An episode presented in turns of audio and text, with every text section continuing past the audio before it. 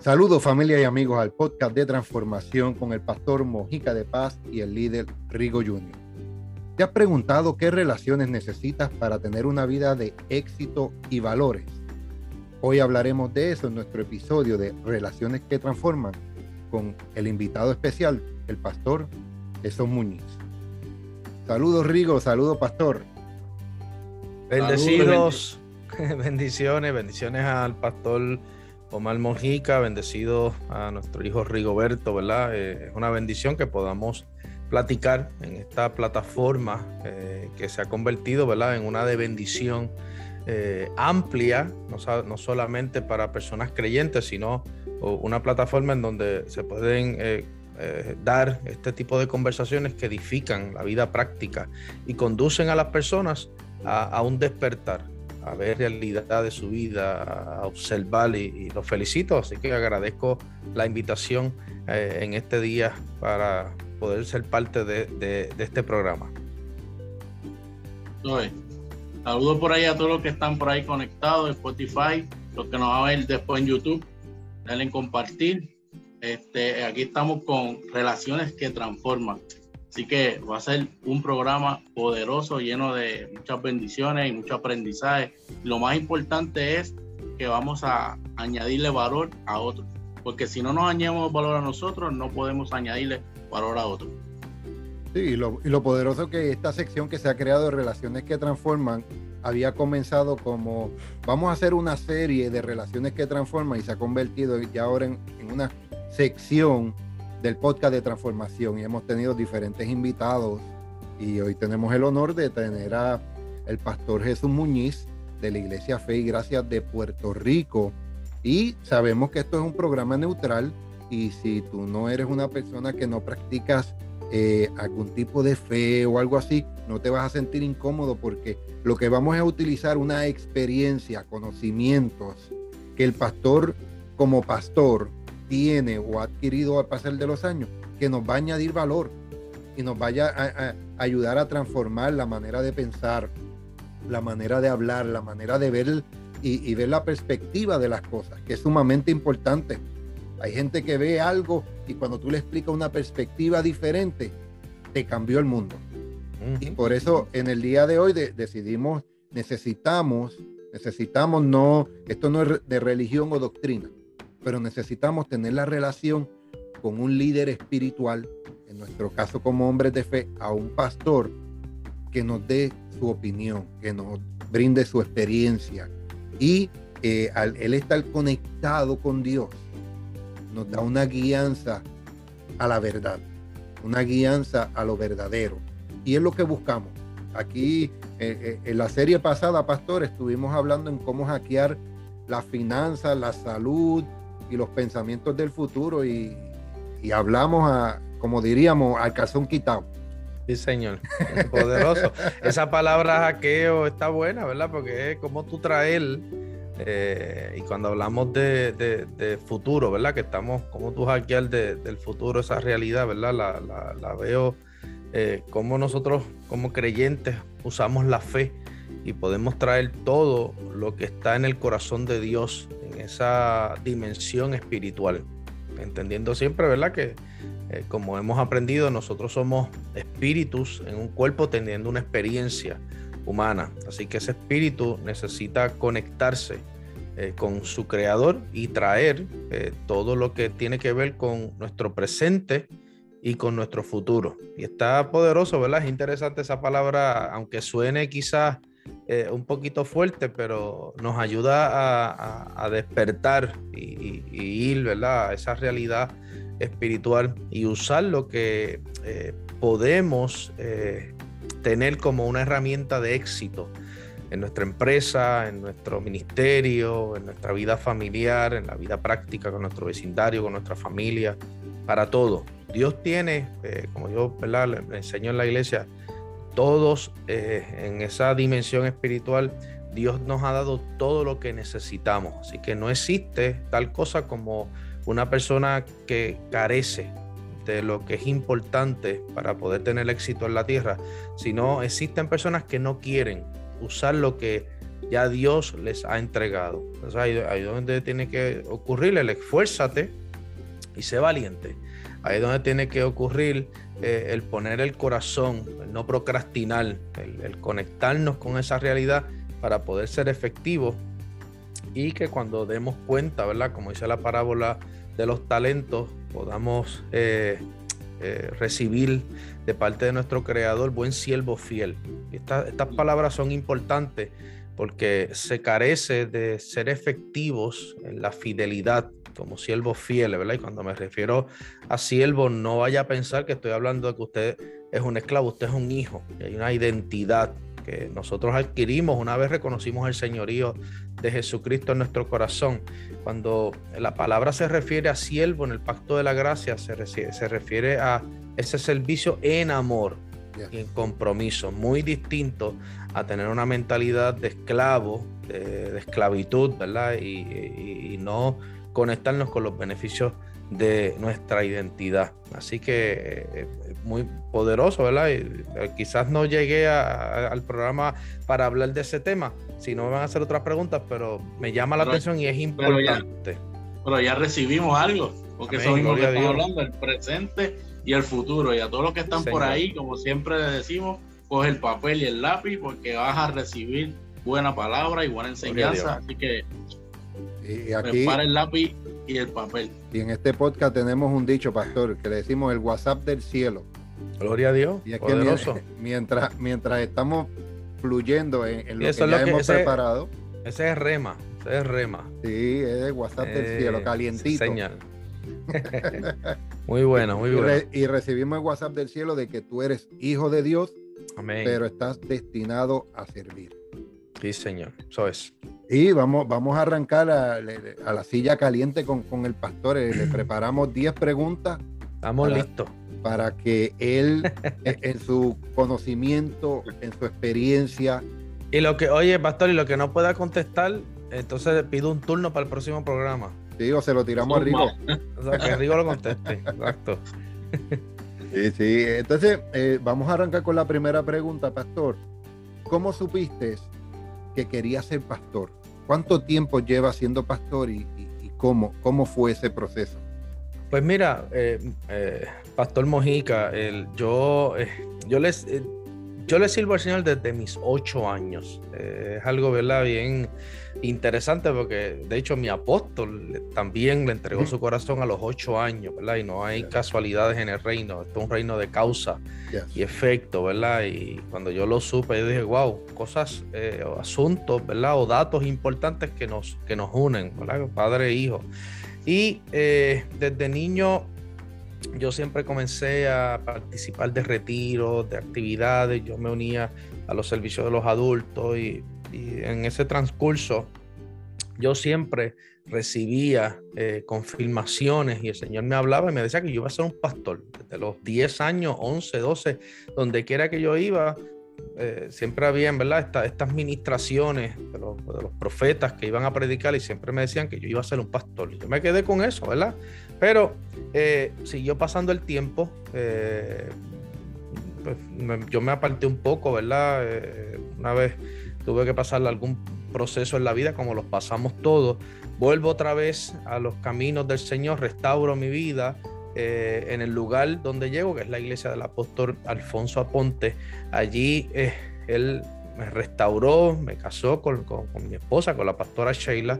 Saludos, saludos a la pastora. sí, allí nos levantamos, allí nos levantamos y allí el apóstol me ungió como profeta. Yo me acuerdo de eso tan, me dijo, yo te voy a ungir como profeta. Yo pues, yo me sujeto, o sea, yo no, no, yo no, yo, yo, yo acepté, ¿verdad? E, esa, ese, yo lo, yo lo vi como un reto, me asusté, yo dije, wow, como profeta.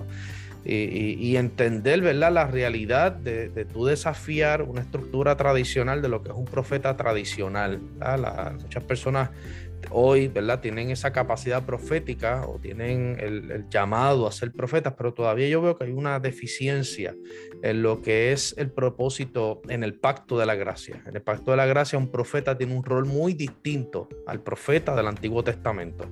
Entonces se mezclan todas estas cosas eh, y, se usan eh, historias y se usan modos y, paradigmas que se usaban en el Antiguo Testamento y muchas veces lo que yo veía era que como que se no, era efectivo, ¿verdad? Entonces yo me doy la tarea, yo acepto ese reto, comienzo a viajar por las naciones, comienzo, eh, fueron años que yo llegaba un lunes, me montaba en un avión un viernes, volví otra vez y me bajaba, eso era, yo, yo tenía viajes prácticamente todos los meses.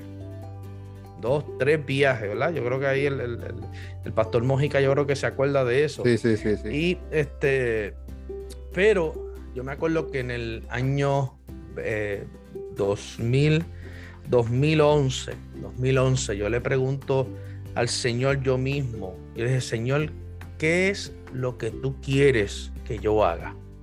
O sea, yo le dije, Señor, tú quieres que yo sea un profeta o tú quieres que yo haga otra cosa? Porque yo tenía en mi corazón las palabras que yo recibía. Y, yo tenía una, una, uno sabe eh, en qué debe eh, adiestrarse o entrenarse conforme a aquello que te molesta.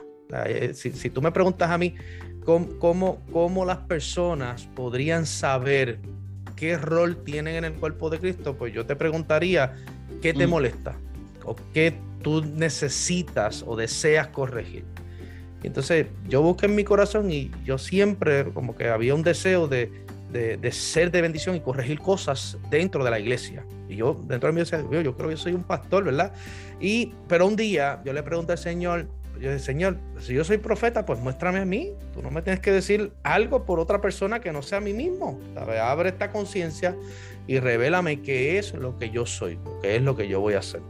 Y esa misma noche yo tengo un sueño en donde yo me paro en una en una ventana antigua, esa ventana antigua se abra, yo me acuerdo que miré así la, una mesita de noche que había, una mesa, y había un teléfono antiguo, estos teléfonos de tecla que se le daban vueltas, este, de número, ¿verdad? Uno marcaba así, siete, y tenía que esperar que, diera la vuelta. Los millennials los tienen que googlear eso, ellos no saben. Exacto, ellos no saben, tienen que hacer ese estudio. Pues, ese, esa, yo estoy ahí en ese sueño, estoy viendo, es como la casa estaba como un espacio. Estoy viendo así, visualice, visualice por un momento como un firmamento. Y yo escucho una voz que me dice, comienza a hablar. Y yo comienzo a hablar. Y a la medida que yo hablaba, la casa donde yo estaba se comienza a llenar de personas. Y la voz me decía, sigue hablando. Y la casa seguía llenando. Yo me sentía piñado. Ya había mucha gente dentro de la casa. De repente suena el teléfono antiguo. Y entonces yo lo contesto. Cuando yo contesto el teléfono antiguo, yo pregunto quién es. Y, la voz me dice, yo soy. Y a ellos rápido en el sueño me digo, Dios me está llamando. Porque la palabra yo soy es Dios. Ese nombre solamente lo usa Dios.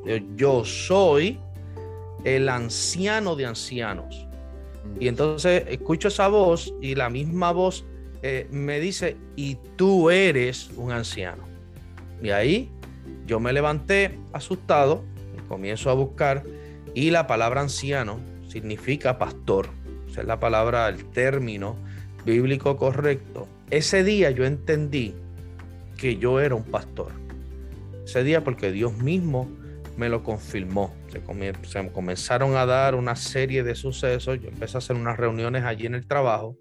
Eh, unos servicios se llenaban, empecé a predicar. Nos, empezamos tanto yo como la pastora Sheila, nos comenzamos allí a entrenar, a predicar. A veces se llenaban los servicios, a veces no se llenaban. El pastor Mójica fue parte muchas veces de esos servicios. De hecho, ahí fue que nos conocimos.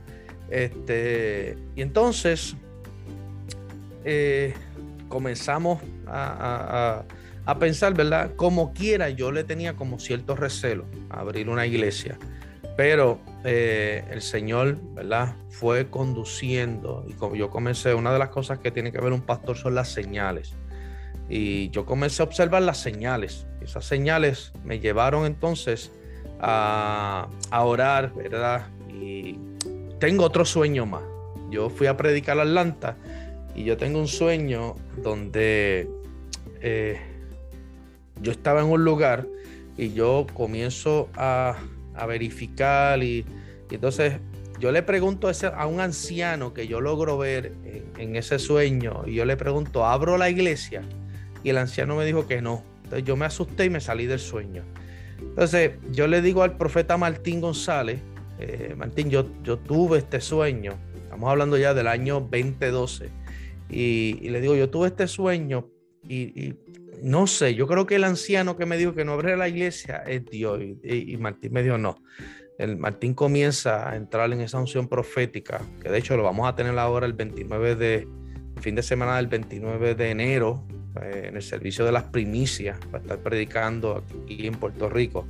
Eh, y entonces él comienza a tener esa revelación y me dice, no, el anciano son tus miedos. Y comienza a profetizarme.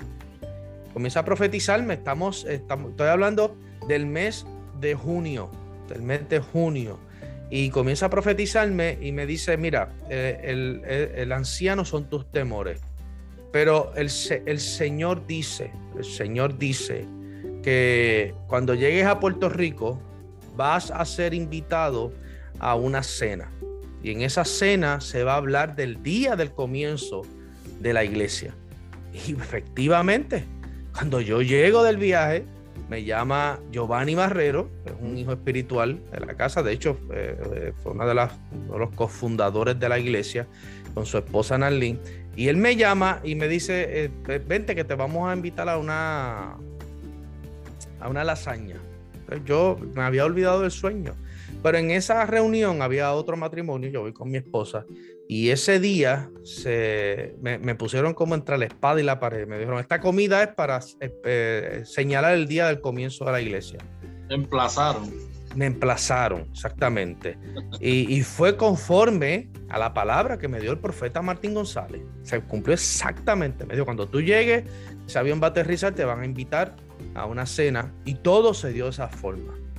Así que eh, esto yo lo traigo porque el llamado pastoral debe ser confirmado, ¿verdad? Y uno tiene que recibir esas señales. Yo doy fe, ¿verdad? Que yo no busqué ser pastor. Yo no, no quería ser pastor. De hecho, ser pastor es, un, ministerio, número uno, solitario, eh, muy doloroso en muchas ocasiones.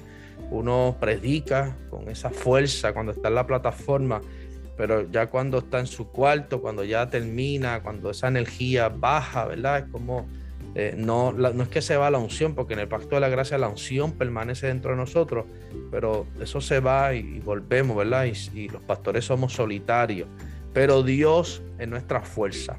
Y, Pastor Mojica, si usted me pregunta eh, cómo yo pude conectarme con esta realidad de ser certero en este llamado, pues yo te puedo decir con certeza que fue Dios mismo que me confirmó el llamado. Y fue Dios mismo que me emplazó. Y fue Dios mismo que me puso las señales hasta que se, ese, mismo día que se estaba comiendo allí, se puso la fecha del 15 de julio del año 2012, primer domingo, hace 10 años, ahora se cumplen 10 años de eso, en donde este, pudimos concretar esa, esa fecha y desde ese momento, pastor, hemos visto la gracia del Señor. Hemos visto la gracia del Señor. Hemos pasado momentos difíciles, hemos pasado momentos de gloria, hemos pasado momentos de tranquilidad, pero hemos visto el, apoyo, ¿verdad? Y, quiero, ¿verdad? Para poder seguir con las preguntas, pastor, y no tomarle mucho tiempo, la preocupación más grande de un pastor es cómo va a alimentar ese rebaño porque el cuerpo va creciendo proporcional a cómo tú lo alimentas, ¿verdad? Antes yo tomaba un mensaje como profeta y predicaba el mismo mensaje el año completo en todas las iglesias que me enviaban, ¿verdad? Ahora no, ahora tengo que parir los mensajes, ahora tengo que entrar en una búsqueda y, yo sé que yo soy pastor porque yo eh, tengo en mi corazón siempre qué alimento le voy a dar al pueblo que el Señor me ha prestado para hacer y para ser mayordomo, ¿verdad? De, eso. Y partiendo de eso, pues eh, eh, ahí me ha mantenido, pastor. Tengo, que decir wow y, me escucha así calladito. y ya está siendo edificado, te lo estoy viendo en la cara, te lo estoy viendo. no, y, lo poderoso, y lo poderoso para que los que nos oyen y nuestros fanáticos y los nuevos oyentes, eh, pues como yo ven el titular, Pastor Mojica, algo que quien es mi papá espiritual, está aquí presente, que está hablando, el pastor Jesús. Gracias. Eh, yo no, no me acuerdo si le había comentado esto o no, porque no, no me acuerdo. Sin embargo, cuando estabas hablando de la confirmación del pastorado a través del sueño, me viene a mí ese WhatsApp del cielo. Yo tengo escrito un sueño donde yo tuve sueño y fue donde a mí el Señor me habló del pastorado. Wow, Donde yo escuchaba voces angelicales cantando, pastor. Y yo subía por una pared y miré hacia adentro y yo lo que no vi nada de adentro, pero me vi a mí cuánto yo me sorprendí y miré con la persona que estaba, la persona que me llevó hasta allá. Yo hasta lo describí, lo tengo escrito y yo lo describo porque yo lo vi clarito. Y él me dijo, sí, eres tú. y, el que tú hayas eh, eh, traído eso... Eh, Te hizo hacer memoria. Me hizo traer memoria. Yo tengo ese papel y lo tengo, el sueño está escrito. ¿Por qué menciono esto? Porque estos son relaciones que transforman. ¿Qué guianza, qué aprendizajes tenemos en que necesitamos corregir muchas cosas, en que hay sueños que llegan a nuestras vidas que son señales, son guías, son cosas que tenemos que poner atención, son instrucciones o hasta confirmación de algo.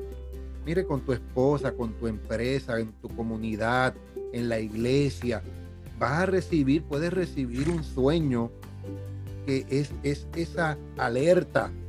Amén. Eso que te despierta. Y, y el pastor mencionó eh, que él pasó, de, estaba en los ocho años, desde los ocho años sirviendo, pero tuvo que pasar por un proceso de restauración. y, y, es lo que yo quiero que ustedes sepan, los procesos de restauración son de transformación. Ya no te quedas igual, te levantan más fuerte. Una caída, un fallo, un error, lo hemos hablado aquí programa tras programa. Tenemos que ajustarnos, aprender y reintentarlo de nuevo. Y, algo, algo bien importante, Pastor, que, que la Rigo tenemos que tener presente es que nuestros procesos de restauración, bueno, los procesos pueden ser causa de muchas razones, ¿verdad? Eh, pueden ser una prueba repentina que llegó porque llegó. ¿eh? Yo, el pastor, estaba en el próximo programa, el ¿Ah? programa anterior. Yo creo que usted estaba en el programa anterior. Esa, esa tormenta llegó porque llegó, porque tenía que llegar, ¿verdad? Eh, también hay eventos que son el, resultado de errores que hemos cometido, ¿verdad? pecados, situaciones, nos alejamos, cometimos errores. Y ahora, en ese segundo, tenemos que, eh, cuando volvemos otra vez al camino, tenemos que eh, aceptar de verdad la gracia de Dios y aceptar que hemos sido perdonados. ¿verdad? Yo tuve que, esto no fue de un día para otro, ¿verdad? Yo tuve que entrar en, un proceso, yo tuve que empezar a congregarme de nuevo, yo tuve que... Eh, este, tuvimos, y no, no, me ve, no me, yo, yo, no, yo no me veía, yo no me podía ver de nuevo otra vez, o sea, yo eh, decidí, me fui, ¿verdad? Un tiempo de la iglesia, aunque yo siempre envié mi diezmo a la iglesia, porque yo siempre tenía ese temor por ese principio, pero no iba a la iglesia, ¿verdad? Pero mi esposa eh, pasábamos siempre por la iglesia del, de, TRV, del, pastor Alfonso, y, hasta que un día llegamos un domingo y nos quedamos allí, y, yo le agradezco, ¿verdad? Porque hay, pastores que uno conoce o está un tiempo, ¿verdad? Yo sé que yo y mi esposa llegamos a la iglesia del apóstol eh, Alfonso, eh, Dios nos llevó allí y el, apóstol Alfonso jugó un papel importante, hasta nos casó nos restauró y, vivió esas etapas. Yo vivo agradecido, ¿verdad? Yo, yo eh, de, los 8 años hasta los 22, 23, ¿verdad? 24 años, eh, está la vida de un pastor que yo amo, un padre, ¿verdad? Que es el pastor Elvin Sánchez. Después la vida de nosotros comenzó a trabajar el apóstol Alfonso. Y ahora, ¿verdad? Eh, que de hecho, el, el, apóstol Rodolfo Fon es el resultado de también una revelación. Yo le pedí al Señor, yo tenía muchas opciones, yo tenía muchas opciones de escoger quién, eh, ¿verdad? No, podría ser mi, apóstol, pero el, apóstol Rodolfo fue un hombre tan poderoso que, fue algo divino, ¿verdad? Yo lo vi también en sueño. Dios me llevó al lugar. Yo vi cuando el apóstol me transfirió, me puso de las libretas negras que él usa, las carpetas negras que él usa para predicar, él me puso una torre en la mano. Y, yo vi, ¿verdad? En ese mismo sueño, cuando yo miré al, al, Alfonso, hicimos la transición de vista y él me, en el sueño él me dio como esa, vete tranquilo en paz. Y, ahí entonces que yo entro eh, bajo la cobertura del apóstol Rodolfo Font. Así que todo en la vida, Pastor Omar y, Rigo, es el resultado, ¿verdad? Estoy hablando de la gente espiritual, ¿verdad? Y, ¿verdad? yo sé que este es un programa que lo escuchan muchas, muchas personas, y, creyentes, no creyentes, pero ¿verdad? esto lo puede entender un hombre espiritual todo en la vida gira a través de la voluntad de Dios, los que creemos, Y, y aún los que no creen, también, porque Dios es quien le da la vida a todas las personas. Pero donde yo quiero llevarles que todo, eh, el Señor, es como si el Señor tuviese todo fríamente calculado. Y entonces no es como hablamos al principio, no es hasta que entramos y hackeamos esa realidad espiritual y administramos una vida que ha sido impartida en nosotros. Yo, yo voy a abundar un poquito en esa, al principio dijiste un algo bien poderoso, que fue la fidelidad, que, que aunque tú escuchaste y soñaste y te profetizaron, tú creíste y fuiste fiel.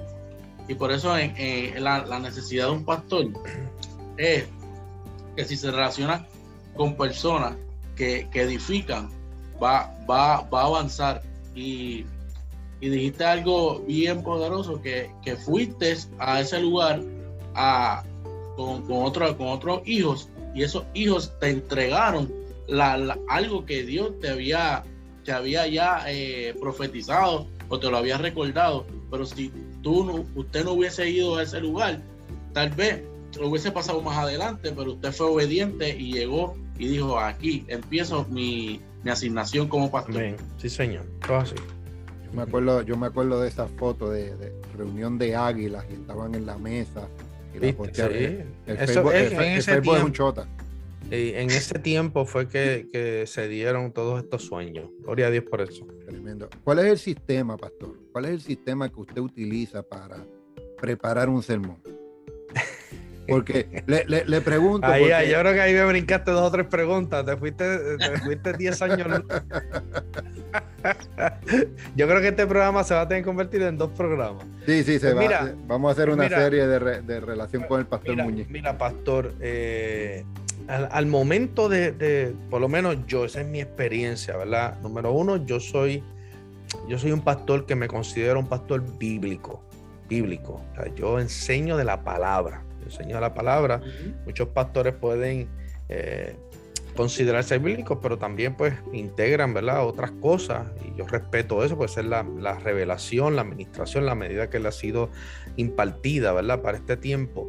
Pero una de las cosas más poderosas, ¿verdad? Y, y, que mayor carga yo tengo al momento de preparar un mensaje es ver la forma en que los oyentes o nuestros hijos espirituales pueden recibir esta palabra o la, o la enseñanza que yo le estoy llevando de una forma práctica.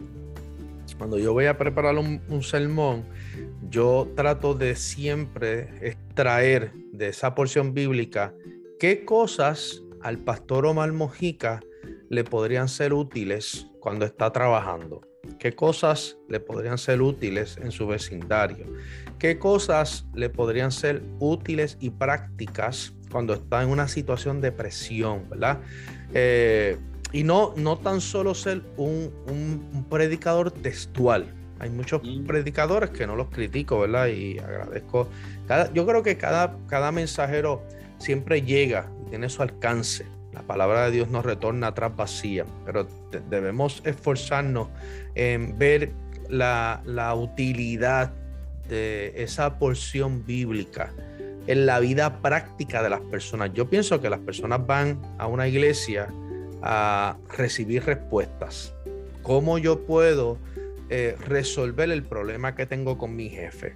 ¿Cómo yo puedo resolver el problema que tengo con mi esposa? ¿Cómo yo puedo trabajar con esta crisis con mis hijos? ¿Cómo yo puedo resolver esta situación financiera? Entonces, ¿qué, qué, en qué debemos enfocarnos o en qué yo me enfoco? ¿Verdad? Porque me estás haciendo la pregunta a mí. Pues yo, yo trato de ver siempre la, no la superficialidad. Yo podría ser un predicador textual. Y yo no, no sé si me entiende lo que es un predicador textual. Un predicador textual es que puede tener 10 hojas eh, en un sermón escrito y tener 40 textos bíblicos. Pero cuando tú le preguntas a las personas cuando salen de la iglesia qué aprendieron, pues entonces ellos se memorizaron textos bíblicos. Entonces pasan a ser creyentes textuales, que para cada situación tienen un texto bíblico. Por ejemplo. Como las personas que se aprenden eh, eh, el Salmo 23. Jehová es mi pastor y nada me faltará. Jehová es mi pastor. Sí, sí, y sí, tiene, tiene, la Biblia abierta así para, para espantar. Es, exactamente. Y, se dice, Judas se ahorcó. Exacto, y después abre la Biblia y dice, hazlo tú. Entonces, este, tenemos que verificar, ¿verdad? Ver por qué, porque entonces vamos a tener una iglesia textual. Es una iglesia textual. Una iglesia textual es que eh, estos creyentes tienen para cada situación tienen un texto bíblico. Por eso es que tú entonces vemos creyentes que dicen, yo estoy en la prueba de Job. Y yo los miro y no tienen una llaguita, no tienen cáncer, no le ha pasado nada, ni una uña. Entonces yo digo, ¿a qué, con qué ellos relacionan la prueba de Job? Entonces ahí donde tú ves la carencia o la deficiencia del mensajero que es responsable de alinear esa vida, conducirla y enseñarla, y, en donde ha faltado de entregarle las herramientas para la vida práctica. En conclusión, a la pregunta que tú me estás haciendo, yo, yo me enfoco siempre en tratar de buscar, y para que esto pueda darse, eh, un pastor tiene que educarse en todos los temas, ¿verdad? Los temas prácticos, la gente, ¿verdad? Aunque el, el tema del COVID ya es un tema tóxico, ¿verdad? Como que cansa pero aunque, aunque no lo creamos, hay gente allí preguntándose en nuestras congregaciones por qué estamos pasando esta pandemia, ¿verdad? Ah, hay gente allí que está pasando por enfermedades y se está preguntando por qué. Hay gente allí que está pasando por problemas familiares, problemas en su matrimonio, problemas con sus hijos y se hacen preguntas de por qué. Ahora, ¿cómo podemos enseñar a esa gente o cómo podemos usar una historia del Antiguo Testamento y convertirla en una historia práctica en el tiempo presente. ¿Cómo podemos transformar eh, que, no le digamos a, las personas, porque la gente que solamente se enfoca en las historias, en los eventos del Antiguo Testamento, por ejemplo, vemos muchas personas que dicen, cuando, porque eh, el mar se abrió y pasaron en seco. Y entonces todo el mundo, wow, el mar se abrió y pasaron en seco. Entonces lo que estamos desarrollando es una generación eh, sorpresiva, o sea, que siempre está sorprendida por todo. Ahora, ¿qué, ¿qué debemos aprender de eso? ¿Cómo nosotros podemos abrir nuestros mares en el tiempo presente? ¿Cómo podemos usar nuestras varas en el tiempo presente? ¿De qué forma podemos en nuestros trabajos hacer que se cierren ciclos que son representados en, esa, en ese mar que se cerró y fue enterrado todo un ejército con Faraón. ¿Qué representa Faraón en el tiempo presente? ¿Qué representa los caballos y los soldados que fueron sepultados? ¿Qué representa cuando cayó el fuego y consumió? ¿Qué representan las preguntas que Elías le hizo al pueblo cuando le dijo, ¿hasta cuándo claudicaré entre dos pensamientos? O sea, ¿cómo podemos traer toda esta palabra y hacer la práctica? Pues Ahí tenemos entonces que educarnos también con otra eh, ramificación de información, aunque siempre la palabra es lo más importante. Y unidas estas dos cosas, entonces está la pizca de, lo que entonces le pone sazón un mensaje, que es la revelación. La revelación del Espíritu Santo de Dios, que es nuestro maestro, eh, para poder entonces transmitir y convencer, porque una de las cosas que debe hacer el mensaje del tiempo presente es convencer, convencer de pecado y convencer para que esa persona eh, se dé cuenta que puede eh, usar todo lo que Dios tiene disponible y ser una persona proactiva en la vida presente. Así que desde que usted me dijo quién era el invitado, yo sabía que ya me estaba sentando en la mesa del Señor. Así que para Estamos aquí aprendiendo. Lo que nos siguen escuchando, la relación que transforma con el pastor Jesús Muñiz nos recomienda que como guía principal, instrucción, tengamos una Biblia. Esa, esa, Biblia te va a dar guía, te va a dar instrucción, te va a dar respuesta, te va a ayudar en la crisis, te va a ayudar en las finanzas.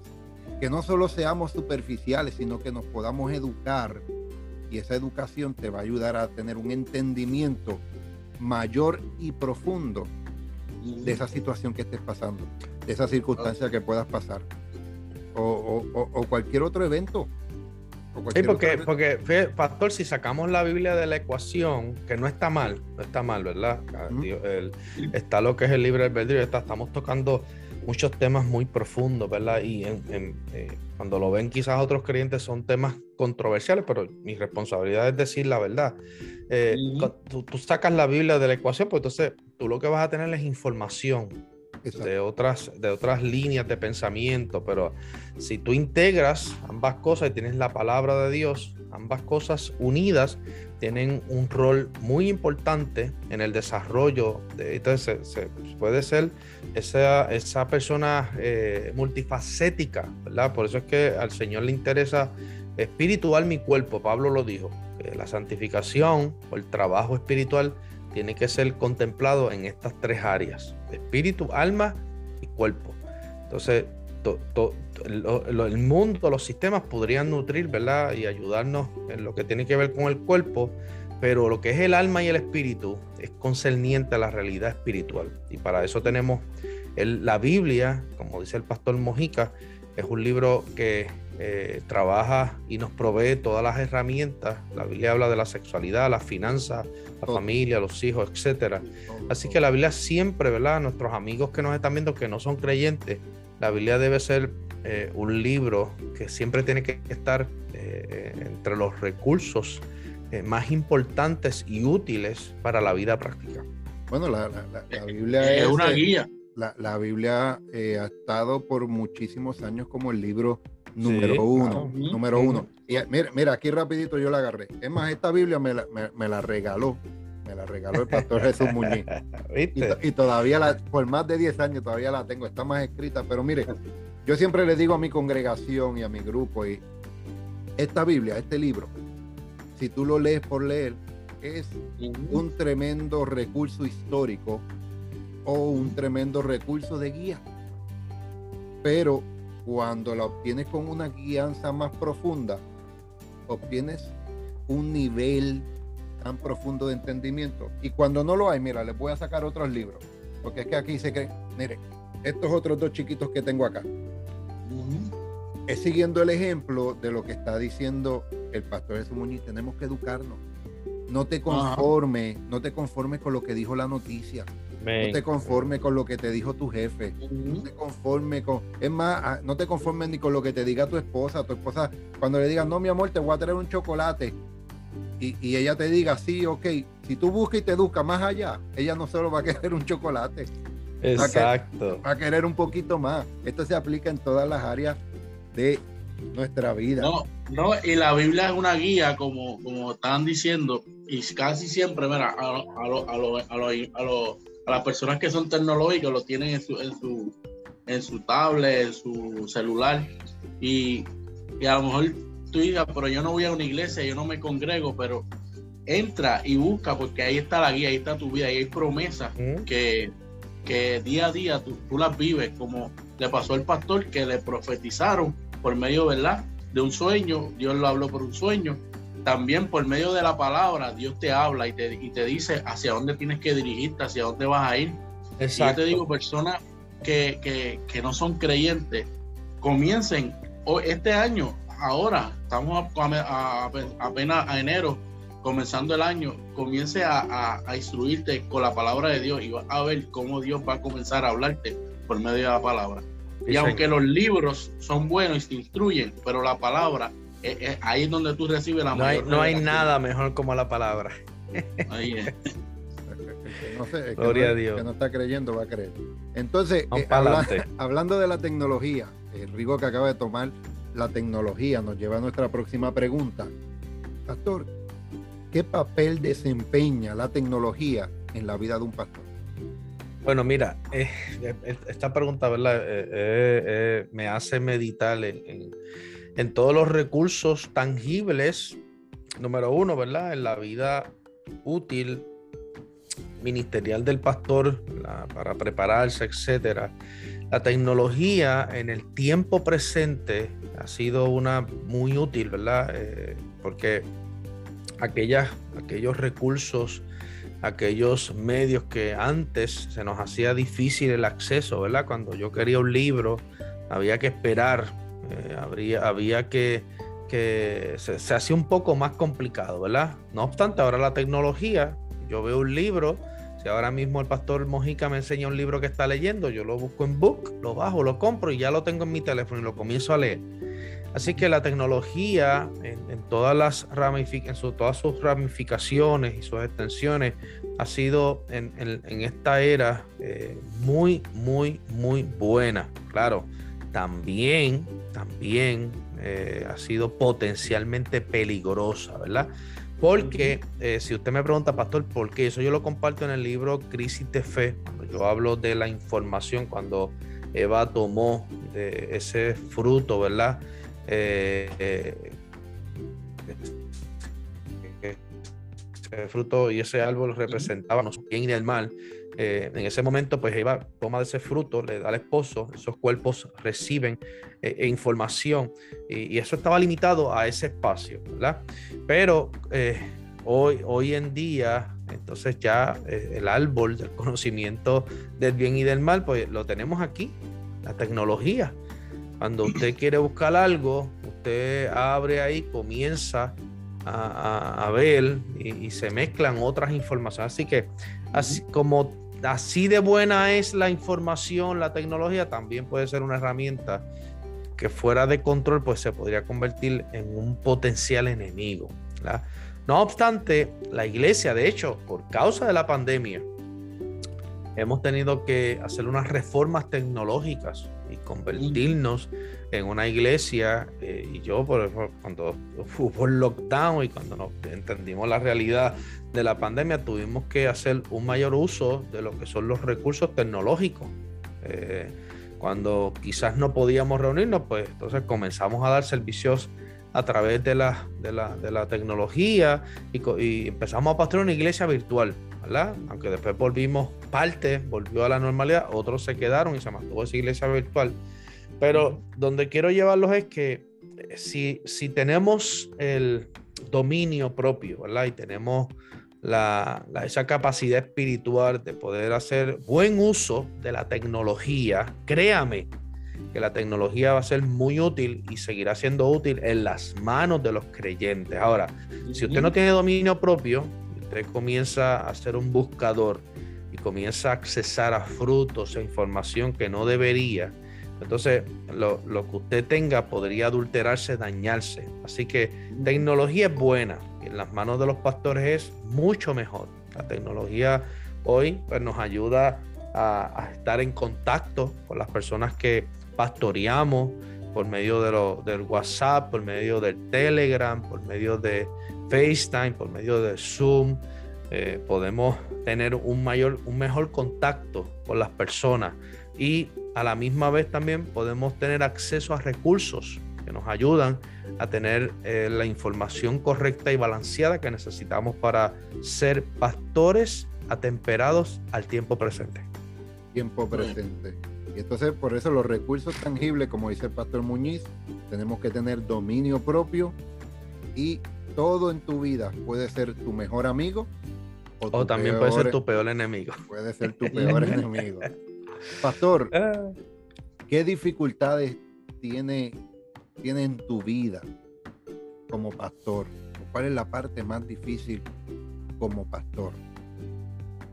Bueno, la parte, si tú me preguntas a mí la parte más difícil y dolorosa eh, de un pastor es cuando los pastores genuinos amamos de verdad. Los pastores genuinos amamos de verdad. Y cuando nos tenemos que separar de hijos que hemos aprendido a amar, eh, nos duele. Eso es un proceso muy doloroso. Mi apóstol me ha enseñado que tengo que, y así es que lo he podido manejar, las ovejas no son mías, son del Señor. Yo soy un mayordomo, ¿verdad? Eh, y, esto es un proceso, ¿verdad? Al principio uno comete muchísimos errores y no sabe canalizar las emociones. Y esto, un pastor que no sepa entender que las ovejas no son de él, pues se encariña tanto con las ovejas.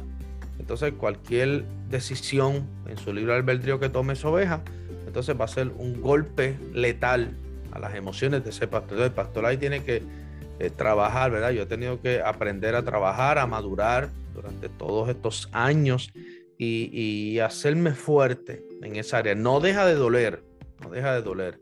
Eh, otras cosas, ¿verdad? Con las que tiene que manejar un pastor es eh, muchas veces con las traiciones, con las heridas que uno recibe, eh, el, silencio, el tener que manejar eh, tantas eh, formas de, pensar, tantos caracteres, tantos egos dentro de una congregación.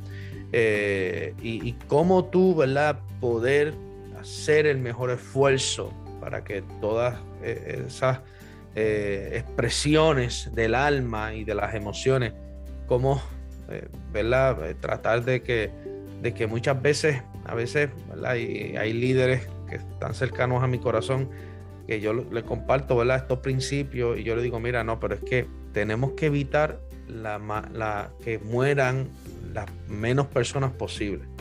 Entonces el pastor en momentos difíciles, eh, yo lo digo por experiencia, he tenido que eh, meditar, ¿verdad? Y, hacer el mejor esfuerzo para que eh, surjan las menores heridas, las menores pérdidas, aunque muchas veces va a ser imposible, ¿verdad? Eh, pero lo, más grande que tiene que tener un pastor es el, sentir la convicción y la tranquilidad de que ha hecho el mejor esfuerzo.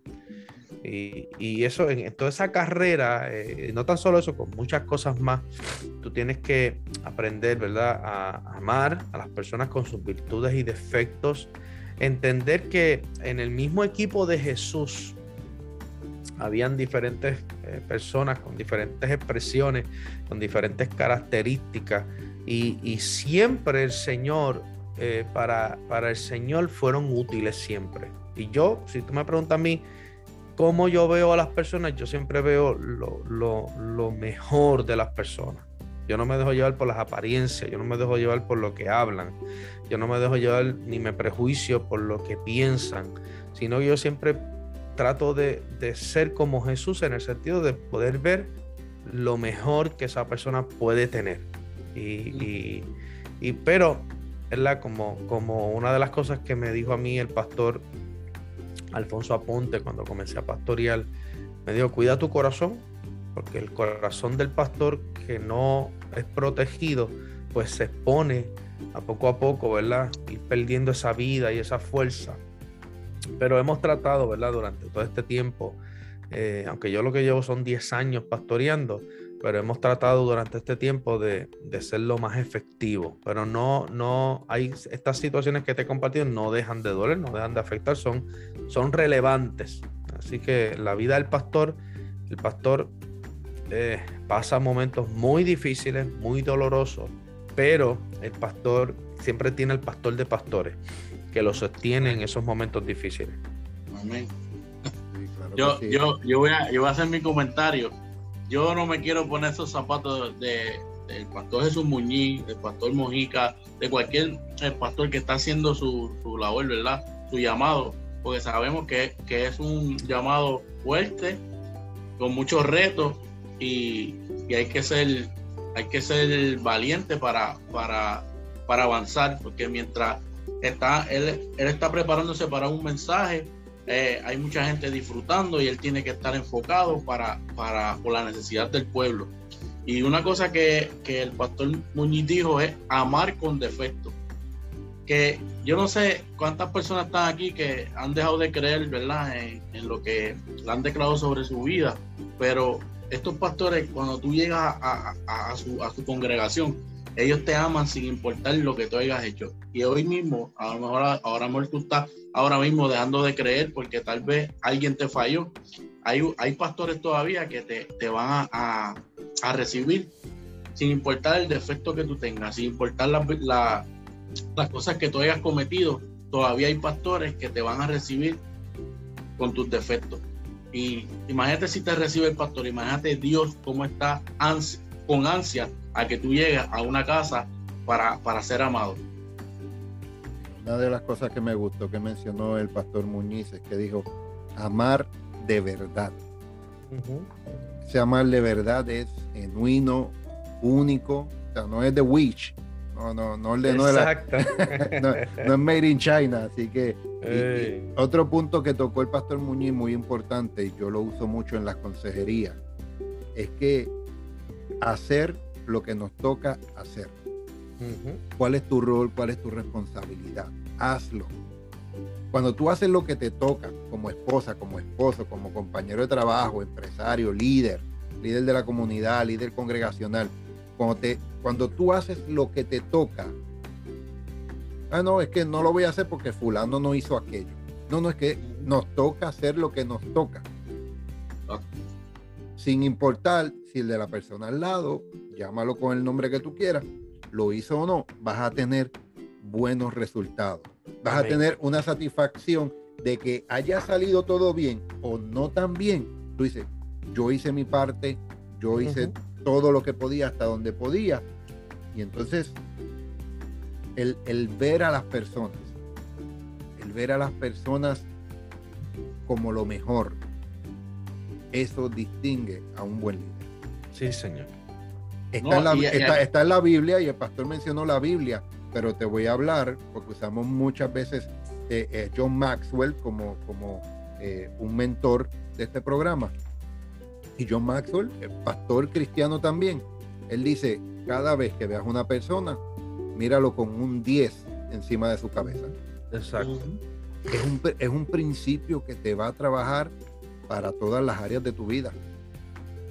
Y que aquí estamos recibiendo, ¿verdad? Del pastor Jesús Muñiz, pero él lo puede, si tú coges esto como enseñanza de, ahora mismo lo está usando su vida pastoral, pero los empresarios, si tú tomas estos principios con lo que él ha aprendido a ser pastor, vas a ver cómo tu empresa comienza a, a, progresar, incluso hasta en tu familia. Todo esto, todos estos principios que el pastor nos está entregando, los puedes, los puedes anotar y recibirlos y buscar la guía, que es la palabra de Dios, para que tú veas cómo vas a comenzar a prosperar. Y el pastor dijo al principio algo muy importante, que, que aunque estuvo eh, un poquito alejado, ¿verdad? Antes de su llamado para ser pastor, eh, nunca dejó de, del principio de su tiempo y su ofrenda. Hay personas que no llegan a la iglesia, pero practican ese principio. Ese principio tiene, tiene buenos resultados porque no es que a Dios le haga falta, pero te hace falta tú eh, hacer lo que te toca porque es una orden.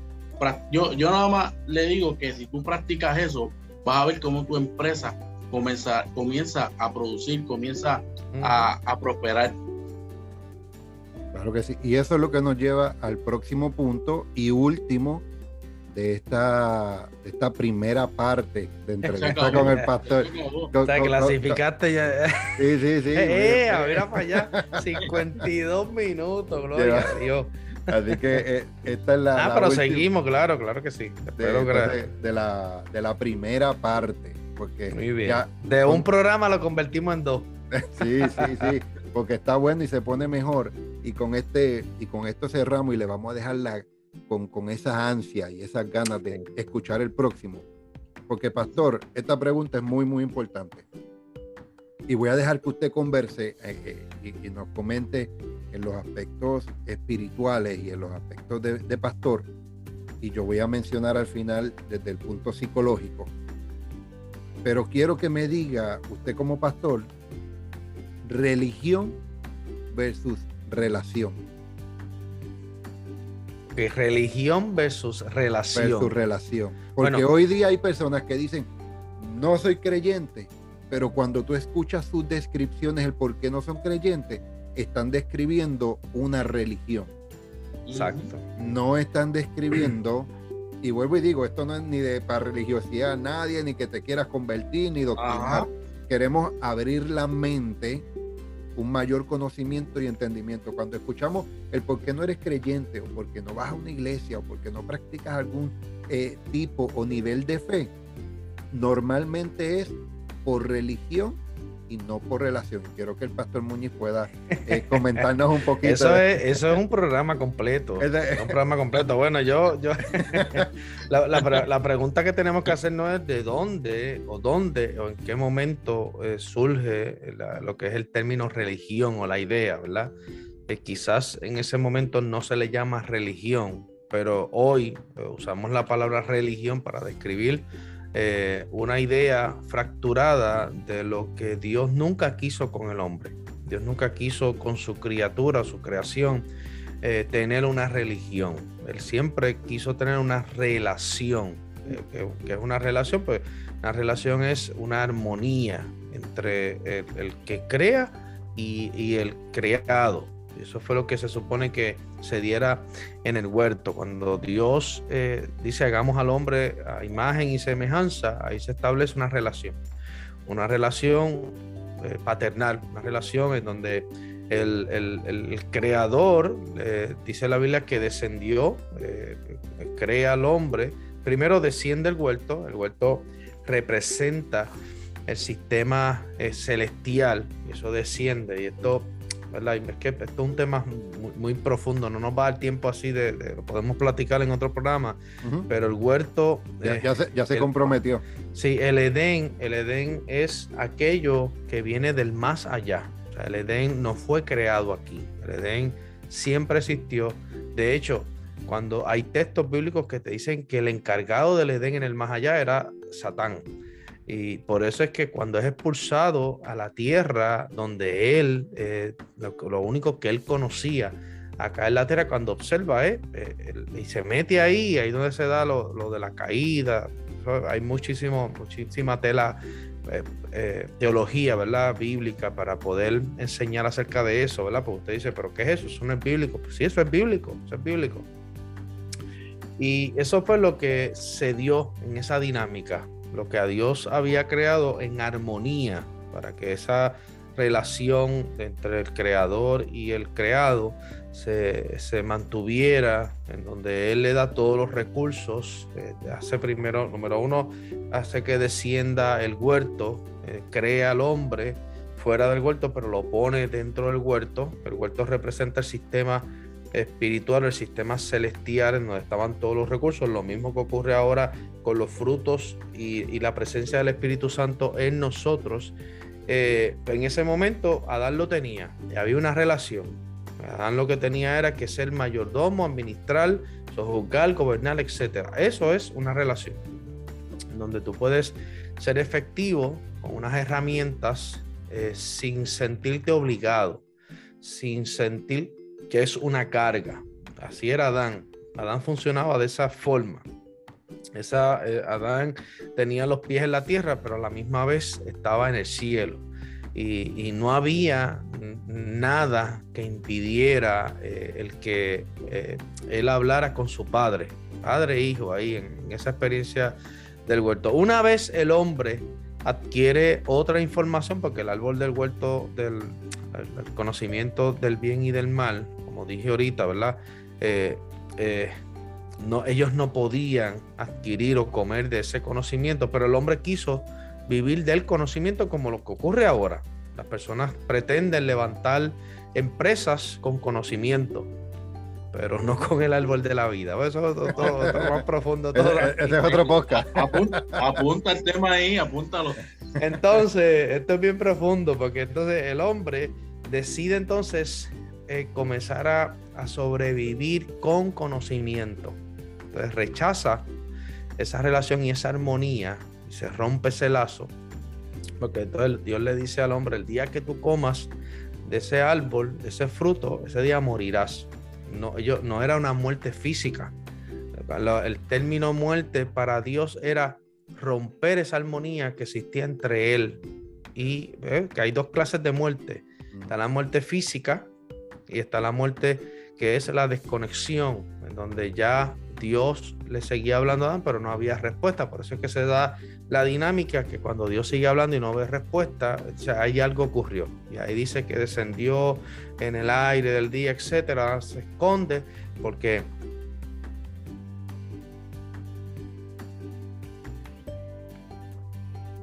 bueno, ahí hubo una pequeña pausa y en lo que el pastor Muñiz vuelve, tuvo una pausa ahí en, su conexión. Primera vez él escuchó, se escondió y no pudo. Pero esto, es, un poquito, ¿verdad? Un poquito profundo y tenemos que entender eh, la realidad de, esto, ¿verdad?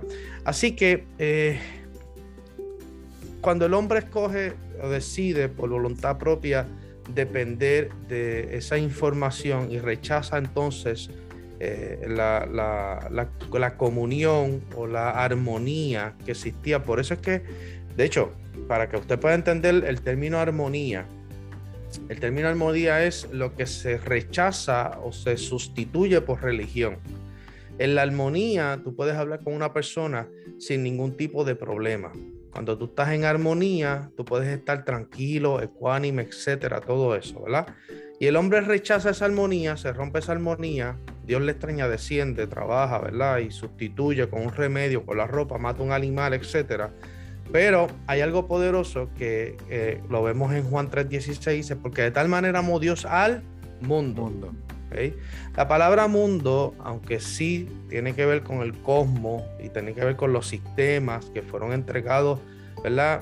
Eh, Adán se los transfirió al príncipe de la potestad de las tinieblas pero la palabra mundo también es una raíz que significa armonía. Así que lo que significa es, porque de tal manera amó Dios tanto la armonía que existía, que fue rechazada por el hombre para ser sustituida entonces por la religión, por los sustitutos. Así que la religión es aquello que sustituye o que el hombre decidió por voluntad propia sustituir a cambio de rechazó la armonía que era lo que lo llenaba y satisfacía a Dios. Porque no significa que nosotros llenamos a Dios. Usted no llena a Dios, Dios lo llena a usted. Pero sí satisfacía a Dios. Y, Dios se regocijaba en esa realidad. Si hay algo que Dios se regocija es en la armonía. Y yo podría traer aquí muchísimos textos bíblicos cuando Dios le dice al pueblo de Israel, yo no quiero que ustedes sacrifiquen más nada. Yo estoy harto ya de los sacrificios, de la sangre, de los toros. Eso está en Isaías capítulo 1, 2. No me acuerdo bien. Pero dice, yo prefiero que ustedes hagan una pausa a eso y nos sentemos a hablar. Vamos a tener intimidad. Así que esto es alegóricamente representa tipo y sombra de esa armonía. Estoy rápido, ¿verdad? Porque es que esto es un tema muy profundo y yo lo que quiero es eh, como le estamos hablando a empresarios y a personas ¿verdad? que están tratando de, ver a la luz de la palabra cómo en su vida práctica, donde quiero llevarlos es que lo que ocurrió en la cruz del Calvario fue que se corrigió el asunto en donde eh, el hombre puso la religión a cambio de la armonía. Entonces Jesús vino a la tierra porque Dios extrañaba la armonía y cuando se restauró esa armonía, Cristo entonces pudo restaurar una vez más. Por eso es que hoy nosotros estamos en una posición mejor que la que estaba Adán, porque regresamos a la armonía. Ya nosotros no tenemos que ir a ningún sitio, ya el templo deja de ser de un lugar geográfico y, pasa a ser entonces parte de nuestra experiencia intrínseca. Por eso la Biblia dice que nosotros somos templo, por eso la Biblia dice que está el altar dentro de nosotros, por eso es que la Biblia dice que tenemos todos los recursos ahora. ¿Por qué? Porque se restauró una vez más esa armonía y el hombre entonces por, por segunda vez tiene la oportunidad de rechazar entonces la religión que fue un remedio construido para calmar la conciencia y entonces pudo retomar esa armonía que es lo que ustedes me preguntaron ahorita, que es la relación que Adán tenía con su creador antes de la caída. Antes de la caída había armonía. Antes de la caída había coinonía. Coinonía es cuando tú te puedes sentar con una persona o cuando el Padre, en este caso, por ejemplo, cuando Dios iba a destruir a Sodoma y a Gomorra por causa del pecado de esta tierra, Él decía, encubriré algo que yo vaya a hacer, se lo voy a encubrir a, mi amigo Abraham. Cuando él es una nación y él se va a encargar, o sea, había una, una coinonía. Eso es lo que hoy nosotros tenemos con nuestro Creador a través de Cristo Jesús, esa coinonía, esa relación, esa armonía. Ya nosotros no tenemos religión, ahora tenemos coinonía, tenemos relación y tenemos esa armonía que fue restaurada en la cruz del Calvario. Y a los amigos que me están viendo en esta preciosa noche, yo les invito a que puedan entender el poder de esa armonía, que es lo que produce resultados poderosos. Tu empresa puede trabajar con conocimiento, como Adán y Eva, Adán cogió conocimiento, pero tú fue expulsado y sacado de la tecnología espiritual que era el Edén en ese momento. Y allí, ¿verdad? Ustedes saben lo que ocurrió, el Señor puso unos ángeles, etcétera, y ellos se tuvieron que ir a sobrevivir con el sudor de su frente, con información. Pero ahora nosotros hemos sido restituidos esa posición de hijos y nosotros tenemos de vuelta esa armonía que es aquello que produce resultados permanentes en nuestra vida. Pastor, me imagino que ya va. está muy profundo. Está, tremendo, está tremendo. Y las personas estarán preguntando, Mojica, ¿por qué en esta relación, eh, relación que transforma es tan importante religión versus relación? Es porque no es por la religión. el asunto no es religión aquí. Bórrese, bórrese esa palabra. Es la relación la relación primeramente, y aquí yo lo he dicho libremente, aunque es un programa neutral, relación con Dios. E, eso es algo que yo te voy a estar dando, no, y, no importa dónde me veas o dónde me escuches, yo te voy a estar hablando de esa relación con el Padre, con el Hijo, con el Espíritu Santo. Pero entonces, primeramente, desde el punto eh, psicológico y neutral, religión viene de religar del latín religar, es una atadura. ¿Por qué? Porque se basa en rito. Se basa en rito. La gente. De hecho, rito es lo que el hombre usa para sustituir la armonía y la relación. Correcto. Eh, algunos se creen que dicen cuatro textos bíblicos, jalan una palanca o tienen la ah. varita de Harry Potter y vienen la. No, eso. no es así. Relación. Relación es la conexión. Relación es la correspondencia. Relación es la armonía entre dos o más personas. Por eso yo digo, ah, olvídate que esto está más alineado que si lo hubiéramos planificado. Porque el pastor no sabía, el pastor no sabía decir todas las preguntas ni, ni los apuntes que yo tengo en el lado de acá. Cuando yo estuve estudiando psicología, pastor, mi mentor de psicología me preguntaba el por qué yo era cristiano me preguntaba el por qué yo predicaba, me preguntaba por qué yo iba a una iglesia, el por qué iba. Y en el conocimiento, yo le dije, porque yo no voy para un rito. Él conocía, y no es por crítica, pero él lo que conocía era el mundo católico. Yo era cristiano. Entonces, él conocía los ritos, las imágenes, y él me empezó a hablar de eso.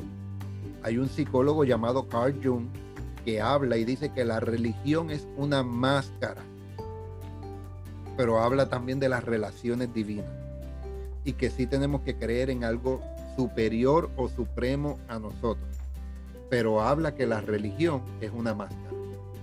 ¿Qué quiere decir? Que cuando tú tienes una práctica, a una atadura, a unos ritos, tú vas, eh, eh, hay un dicho que dice, aunque el mono se vista de seda, mono se queda. O sea, tú vas a aparentar eso, algo. eso fue lo que, Pastor, hablando de máscara, eso fue lo que le pasó a Adán. Adán trató de ponerse, esconderse detrás de un arbusto, de una máscara. Porque una vez se rompe esa armonía, Adán eh, tenía que buscar algo que lo, cubriera de aquello. Se le que cuando ellos comieron de ese conocimiento, le dio vergüenza. ¿verdad? Y cuando el hombre vive en vergüenza, tiene que buscar sustitutos, máscaras. Y eso fue lo que ocurrió. Y entonces, pues tenemos que tener relación. Mira, se, me hace difícil tener una relación eh, espiritual. Yo, yo, lo, yo lo voy a entender y te lo entiendo y tengo mi familia que me va a oír. Mi familia no era cristiana, mi familia no, no. Eh, eh, la, misa del gallo, eso es lo que yo, yo, me acuerdo. sabes, yo, yo soy el primero, la primera persona, la primera generación de cristianos y hoy día yo puedo dar fe que mi familia está siguiendo la fe del Señor. Que estudia la Biblia, que la conoce, que me preguntan, oye consejos. ¿Pero por qué? Porque han visto que yo tengo una relación con el Padre Celestial. Y si a ti se te hace difícil en esta hora, se te hace esa guía espiritual, esa ayuda, mira, eh, eh, en nuestra información del podcast siempre está nuestra información como Pastor Mójica de Paz y líder Rigo Junior. En, esta, en este día yo te voy a añadir el Pastor Jesús Muñiz y la Iglesia Fe y Gracia de Puerto Rico.